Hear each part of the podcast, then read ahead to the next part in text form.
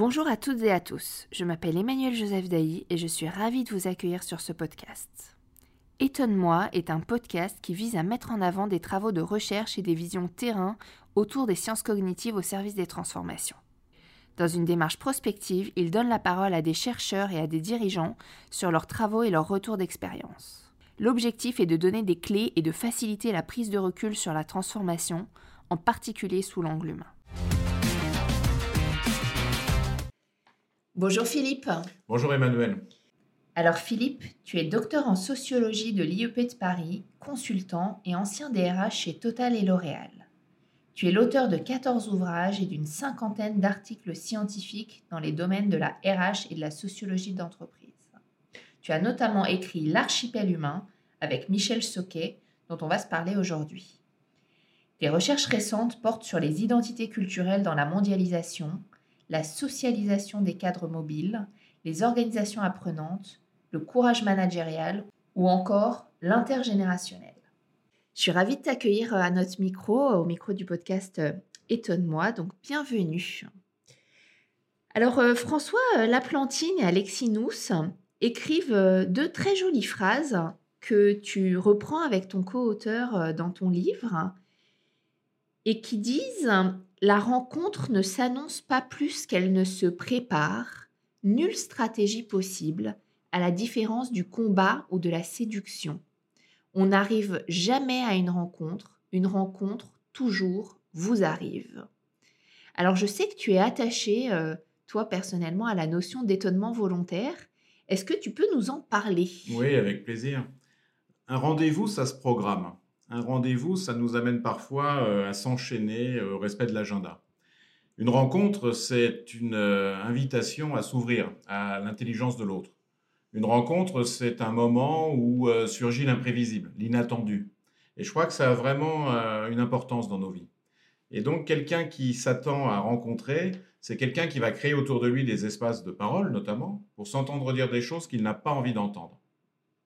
Et ça, ça m'apparaît vraiment euh, une des grandes qualités euh, de ceux qui euh, souhaitent animer des équipes, mobiliser des énergies. Et donc, c'est aussi une morale de l'énergie. Ça, c'est quelque chose, Emmanuel, que je voudrais te dire. Rencontrer quelqu'un, c'est véritablement, à un moment donné, être en situation, mais écoute, on va, on va faire un lien avec le podcast, c'est s'étonner volontairement. Et donc, s'étonner volontairement, pour moi, c'est trois choses. Peut-être même en amont, c'est véritablement le décider. C'est une morale de l'énergie. S'ouvrir à l'intelligence de l'autre, avoir envie véritablement de rénover ses pratiques, c'est quelque chose pour moi de volontaire. C'est une déclaration et une intention envers soi. Euh, si on ne le fait pas, on a toujours tendance à s'entourer de gens qui nous ressemblent et on court le risque du mimétisme et de l'entre-soi. Et donc s'étonner volontairement, pour moi, si tu veux, c'est trois choses. La première, c'est suspendre son jugement. Être en capacité de suspendre son jugement. Pas toujours facile. Hein Quand euh, la société est inquiète, quand l'économie euh, est aussi une source d'angoisse, quand euh, parfois sur le plan euh, de la santé, nous sommes touchés, c'est pas facile de s'étonner volontairement et donc de suspendre son jugement. La deuxième chose, c'est distancier son regard. Avoir autour de nous des femmes et des hommes ressources qui ont le courage ou la capacité de nous dire des choses que nous n'avons pas envie d'entendre. Ça renvoie aussi à l'effet miroir dans une vie avoir cette possibilité de s'entourer de gens qui euh, ont une liberté de ton et qui euh, nous disent des choses que nous n'avons pas envie d'entendre. Suspension de jugement, distanciation de notre regard. Et puis la troisième chose, Emmanuel, c'est euh, pour moi peut-être la plus exigeante. S'étonner volontairement, c'est aussi expliquer à l'autre son mode d'emploi. On ne peut pas en vouloir à quelqu'un de ne pas bien fonctionner avec lui si on lui a pas, si on n'a pas tenté, tenté, tenté de lui expliquer en fait ben, voilà comment j'ai l'impression de fonctionner. Et donc c'est une invitation, c'est une main tendue pour, euh, d'une certaine manière, revenir sur nos évidences euh, cachées, sur des choses qui nous meuvent, qui nous mettent en situation de mouvement, mais dont on n'a pas forcément euh, conscience. Suspendre son jugement, distancier son regard, expliquer à l'autre son mode d'emploi me semble notamment des qualités d'une équipe dirigeante. Et on, voit toute la puissance que expliquer son mode d'emploi peut avoir dans une intelligence de groupe. Oui, de groupe, collectivement. Parce qu'il y aura à ce moment-là au moins trois modes d'emploi. il y a un rapport conscient à ces actes. Et à ce moment-là, euh, on va tenter d'expliquer euh, en quelque sorte nos priorités. Il y a une question souvent, que, je pose à des personnes que j'accompagne, c'est quelles sont les trois choses sur lesquelles tu ne transiges pas? Qui est un bon point de départ pour tenter d'ouvrir la porte. Puis après, tu as euh, un niveau, on va dire, individuel toujours, mais dans le regard de l'autre. C'est tenter en fait de capter le maximum d'informations autour de soi pour avoir conscience en quelque sorte de ce que l'on projette chez l'autre, de ce que l'on éveille chez lui. Euh, là aussi, on est dans l'effet miroir. Puis après, tu as un troisième niveau, c'est euh, ce qui se passe collectivement et qui fait surgir des situations potentielles de rivalité, de mimétisme, éventuellement de repli, de recroquevillement. Et alors là, en fait, les... je crois que les deux choses s'hybrident. Hein. Mais euh, j'accorde beaucoup d'importance à cette euh, décision que l'on prend un jour et qui euh, nous amène à faire entrer autour de nous des personnes qui vont nous dire des choses exigeantes que l'on n'a pas envie d'entendre. Alors, moi, j'ai lu avec délectation et beaucoup de plaisir cet ouvrage. Et, je voudrais te proposer de t'en citer quelques phrases là sur lesquelles j'aimerais t'entendre. tu, cites l'idée que, et je vais, je vais reprendre les propres mots qui ont, qui ont été choisis, hein, parce que je les trouve très puissants. L'approche interculturelle consiste à réévaluer la contradiction comme principe, premièrement à accepter d'embrasser des pôles contradictoires dans un même mouvement, deuxièmement à refuser qu'une synthèse fasse disparaître et non évoluer ou mieux enrichir la thèse et l'antithèse. Alors, quand on rencontre quelqu'un finalement qui crée en nous un sentiment d'étonnement, voire euh, d'étrangeté, quels sont les schémas que toi tu entrevois? Bah, Avec Michel Soquet, dans cet ouvrage, nous pouvons en entrevoir au moins quatre. Euh, il y a une première approche quand, quand, tu entres en contact avec quelqu'un qui ne te ressemble pas tout à fait. Ce serait une approche que nous pourrions appeler monoculturelle. Le verbe fort, là, ça serait l'assimilation. Je te transforme en chose et la chose, c'est moi. Je sais toujours à l'avance ce qui est, ce qui est bon pour toi, pour d'une certaine manière te faire sortir de ton voile d'ignorance. La fameuse phrase de Woody Allen, euh, on fera plus qu'un, mais ce sera moi. Exactement, c'est exactement ça. On fera plus qu'un, mais ce sera moi. Euh, moi le siège et toi la filiale dans une entreprise. Moi l'ancien et toi le jeune. Moi, euh, d'une certaine manière, le citoyen d'un pays largement dominateur et toi euh, qui es né euh, dans un pays que nous avons appelé dans le temps sous-développé. Alors cette posture, elle a pour moi, tu vois, deux faces. Que si on, parle d'assimilation, il y a une première face, en fait, c'est l'universalisme. En exerçant sur toi une contrainte dans un premier temps, mais qui va t'amener à être plus libre, qui va t'amener d'une certaine manière à toucher les rives de l'éducation, nous allons pouvoir partager un jour des critères intemporels ensemble, du bien, du beau, du vrai. Et nous serons à ce moment-là euh, sur cette face, en quelque sorte, de l'universalisme. Nous, nous partageons et nous partagerons les conditions d'une commune humanité.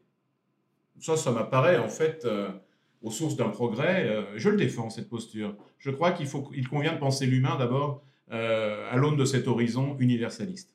Et puis tu as une deuxième face de cette monnaie, c'est la résistance que tu opères quand tu vas trop vite en besogne ou que tes catégories en fait ne sont pas bien comprises ou tout simplement elles sont exprimées de façon trop, trop puissante, euh, sans nuance. À ce moment-là, on va parler d'impérialisme.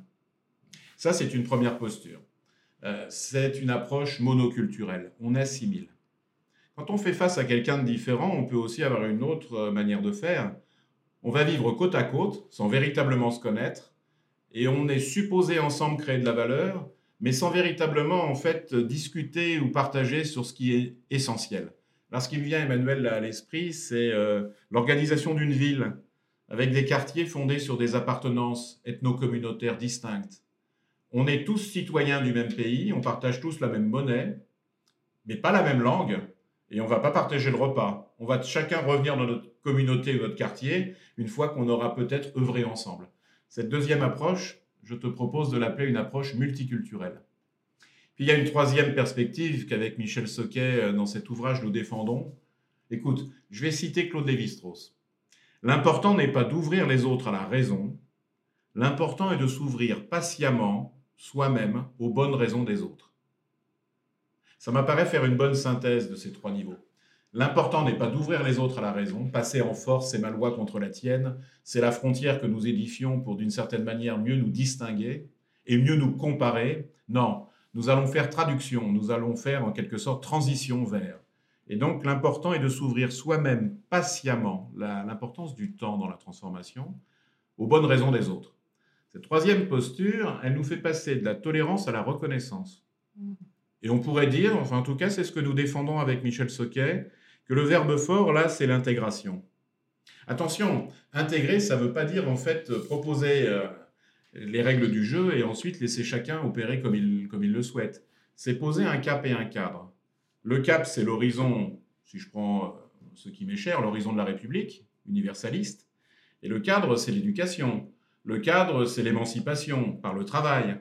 Le cadre, ça va être créer des moments communs où on peut, d'une certaine manière, s'apercevoir qu'on ne fonctionne pas comme l'autre. Service militaire en était un bon exemple. Euh, un événement collectif dans lequel on travaille ensemble. Si on veut sortir de nos déterminismes, il convient d'abord de travailler ensemble. Alors ça, c'est la troisième posture, pour répondre bien à ta question.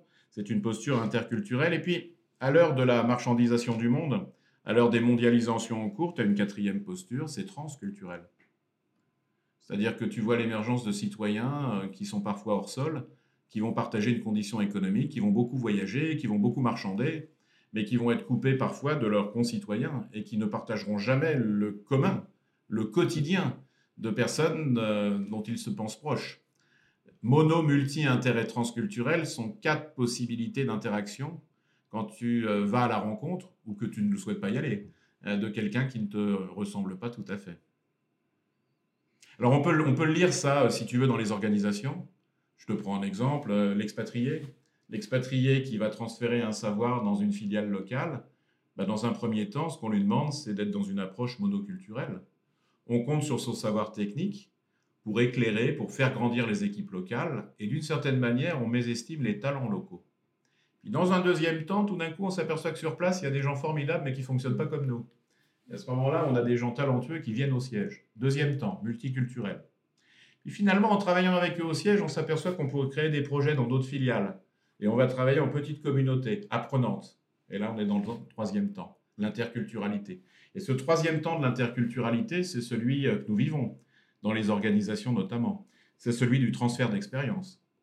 C'est celui, en fait, de la protection de personnes qui nous surprennent, mais qui délivrent du résultat à leur manière. Et que nous appelons aussi avec Michel Soquet dans cet ouvrage les personnes talentueuses. Je sais que c'est un thème qui t'intéresse aussi beaucoup.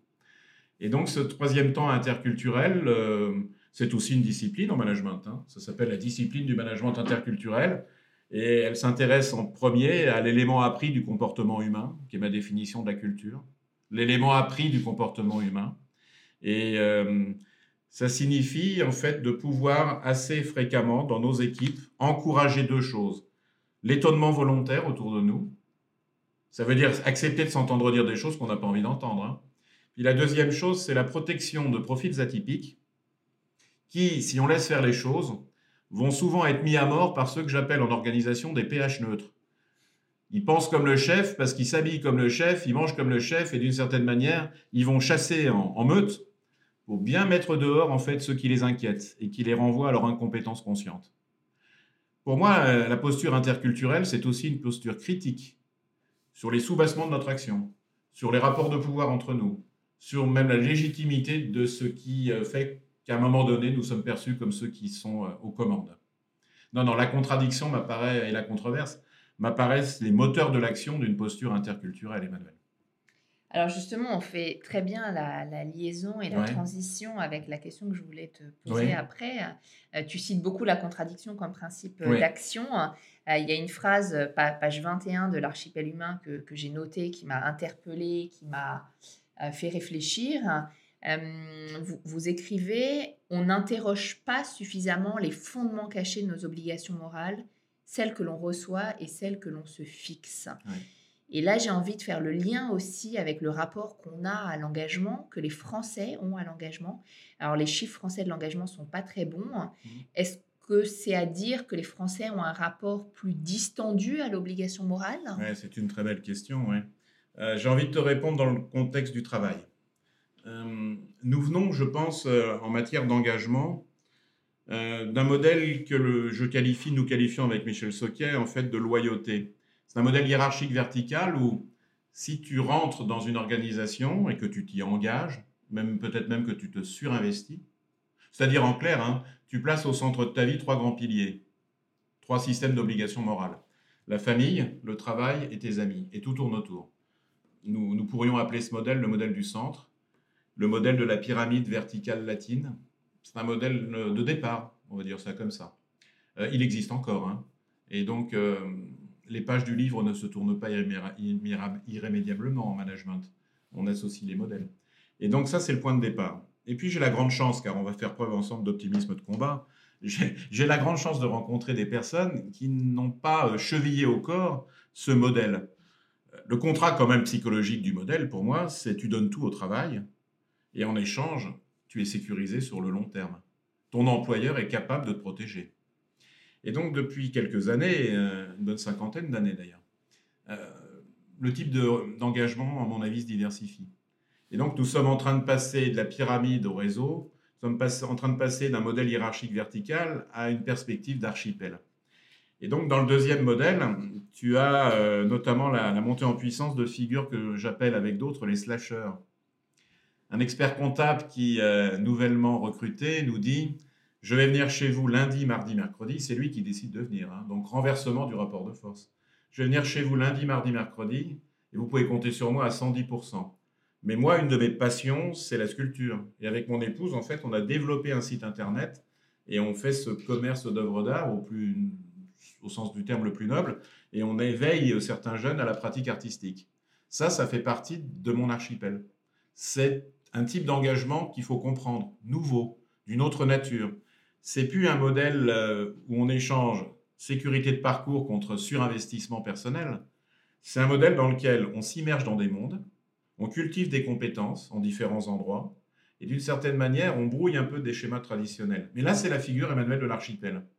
On pourrait dire comme ça, on fait des ponts, des liens et des correspondances entre les mondes, et on tire un immense plaisir de cultiver aussi euh, des personnages différents en, se sentant vivre. Le cas là que je te cite de ce jeune expert comptable, je l'ai vécu dans une organisation patronale il y a, six ans. Et euh, ce jeune est toujours, j'ai pris les nouvelles il y a un mois, il est toujours dans le cabinet d'expertise comptable. Enfin, il a quand même renouvelé euh, très puissamment les catégories culturelles du cabinet. Hein. J'imagine. Ah oui, et notamment ce modèle premier de la loyauté hiérarchique pyramidale, où on se surinvestit en fait en un seul temps, en un seul lieu. Et là, euh, l'effet Covid, le confinement, le déconfinement, redistribue en large partie les conditions de ce que nous appelons ensemble l'engagement. Mmh. Pour aller vers des loyautés qui peuvent être multiples. Multiples. Elles sont multiples, elles sont temporaires, mais d'une certaine manière, quand on est là, on est vraiment là. Et donc, euh, ça constitue aussi, tu vois, des, communautés expertes euh, où on se rassemble peu de fois dans l'année, mais quand on vit ce qu'on vit ensemble, on le vit vraiment. Et donc, euh, c'est ça qu'il faut en, partie, à mon avis, euh, faire l'effort de penser. C'est une autre manière d'être loyal. C'est celle, en fait, des slasheurs en archipel. Elle, euh, quand même, elle percute assez puissamment le modèle notamment du chef qui surveille. Hein, dans le premier modèle, on est dans le viseur du chef et on est sous les yeux et sous la main. Là, on est dans une autre dynamique. Hein. On est dans une, une, autre économie de la réputation aussi. Hein. Le premier modèle, c'est l'organisation qui fait ta carrière. Là, ce que nous euh, disons, c'est que c'est la réputation sur le marché du travail que tu entretiens, c'est ta capacité à délivrer quand on te demande de délivrer en des temps courts, et puis c'est euh, ton rôle aussi de facilitateur de réseau. Et donc, c'est ce qu'on pourrait euh, aussi voir dans ce modèle de l'archipel. on, continue de se ressourcer, de s'oxygéner, en s'immergeant dans des mondes qui ne sont pas les mêmes. Regarde la montée en puissance depuis le confinement et le déconfinement d'une volonté chez bon nombre de nos compatriotes de faire des choses avec euh, d'un point de vue matériel, artistique, artisanal. Se réinventer par le truchement de la main, de l'œil, de choses que l'on partage ensemble. C'est tout à fait ce que nous partageons là. Hein. C'est, euh, pour moi, je vais le prendre positivement encore, un renouveau des formes d'engagement. Absolument, l'engagement, une forme de poly-engagement. Euh, poly-engagement. demain. Alors, euh, je voudrais enfin te, poser une dernière question. Euh, Euh, dans, dans, la dimension cachée, l'anthropologue Edward euh, Thiol, que, que, tu cites à plusieurs reprises dans ton ouvrage, avait montré que l'espace interculturel, c'était une dimension de la culture. C'était un des fondements de, de son propos. Euh, dans la danse de la vie, il montre que le rapport au temps l'est aussi. Il parle du temps monochrone, séquentiel, linéaire, du temps polychrone, qui est plus multiple. Est-ce que tu peux nous parler de ce rapport interculturel à l'attente, au temps, qui est vraiment central dans les processus de transformation que mènent les organisations? Absolument, oui, absolument central. je vais le faire à travers une anecdote vécue quand j'étais DRH dans une grande multinationale. Un jeune rentre dans mon bureau et il venait à l'époque, c'était quelque chose d'important pour nous, euh, pour un contrat à durée indéterminée. Et donc, euh, pour nous, on était dans ce modèle dont on vient de parler ensemble, le modèle de la loyauté, le modèle du temps long, le modèle aussi un peu doloriste de l'effort, de l'abnégation, du sens du devoir. Et euh, ce jeune, euh, avec une très grande bienveillance, au bout de quelques minutes, me demande sérieusement, Monsieur, est-ce que je dois venir travailler chez vous tous les jours en CDI Alors là, j'ai eu comme une, forme d'étrange étrangeté, à la limite de l'attaque cardiaque. C'était il y a combien de temps? C'était il y a près de 15 ans parce qu'en fait, il percutait mon modèle culturel, mon référentiel. Et je lui avais répondu, monsieur, ici, on travaille 5 jours sur 7. Le sixième et le septième, on réfléchit à ce qu'on fait. Ça n'a pas créé chez lui le désir agissant. Ça ne l'a pas mis en situation de très forte motivation. Et ben là, on était avec les catégories de l'anthropologue si utile, Edward Thiol, magnifique. Euh, on était en fait euh, comme deux étrangers face à face, euh, avec des clés de compréhension assez éloignées. Alors j'ai fait un effort sur moi-même plutôt que de faire confiance à ce que je ressentais quand je le ressentais, j'ai décidé, décidé, de m'étonner volontairement. J'ai été en situation, comme le dit le philosophe Vladimir Yankelevitch, de vouloir vouloir. Vraiment, euh, c'est une morale de l'énergie, l'étonnement volontaire. Et alors j'ai poursuivi l'entretien. Mais en fait, ce qu'il percutait très fortement chez moi, c'était à ce moment de mon existence l'idée que j'étais moi dans le viseur du chef et que autour de moi, j'appréciais les gens sous les yeux et sous la main. Je t'assure que c'est vrai, mais euh, à 19h, j'étais capable d'aller voir nos équipes en leur disant Tiens, vous prenez votre après-midi si je les voyais s'éloigner.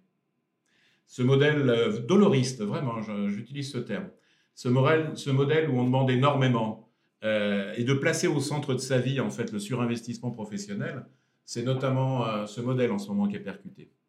Alors, ce que j'ai fait, c'est qu'on a, on est sorti de, de mon bureau et à ce moment-là, j'ai été influencé par les péripatéticiens, les philosophes grecs j'ai marché avec lui et ça, j'y crois beaucoup. Bien sûr. Si tu veux t'étonner volontairement, change l'espace physique.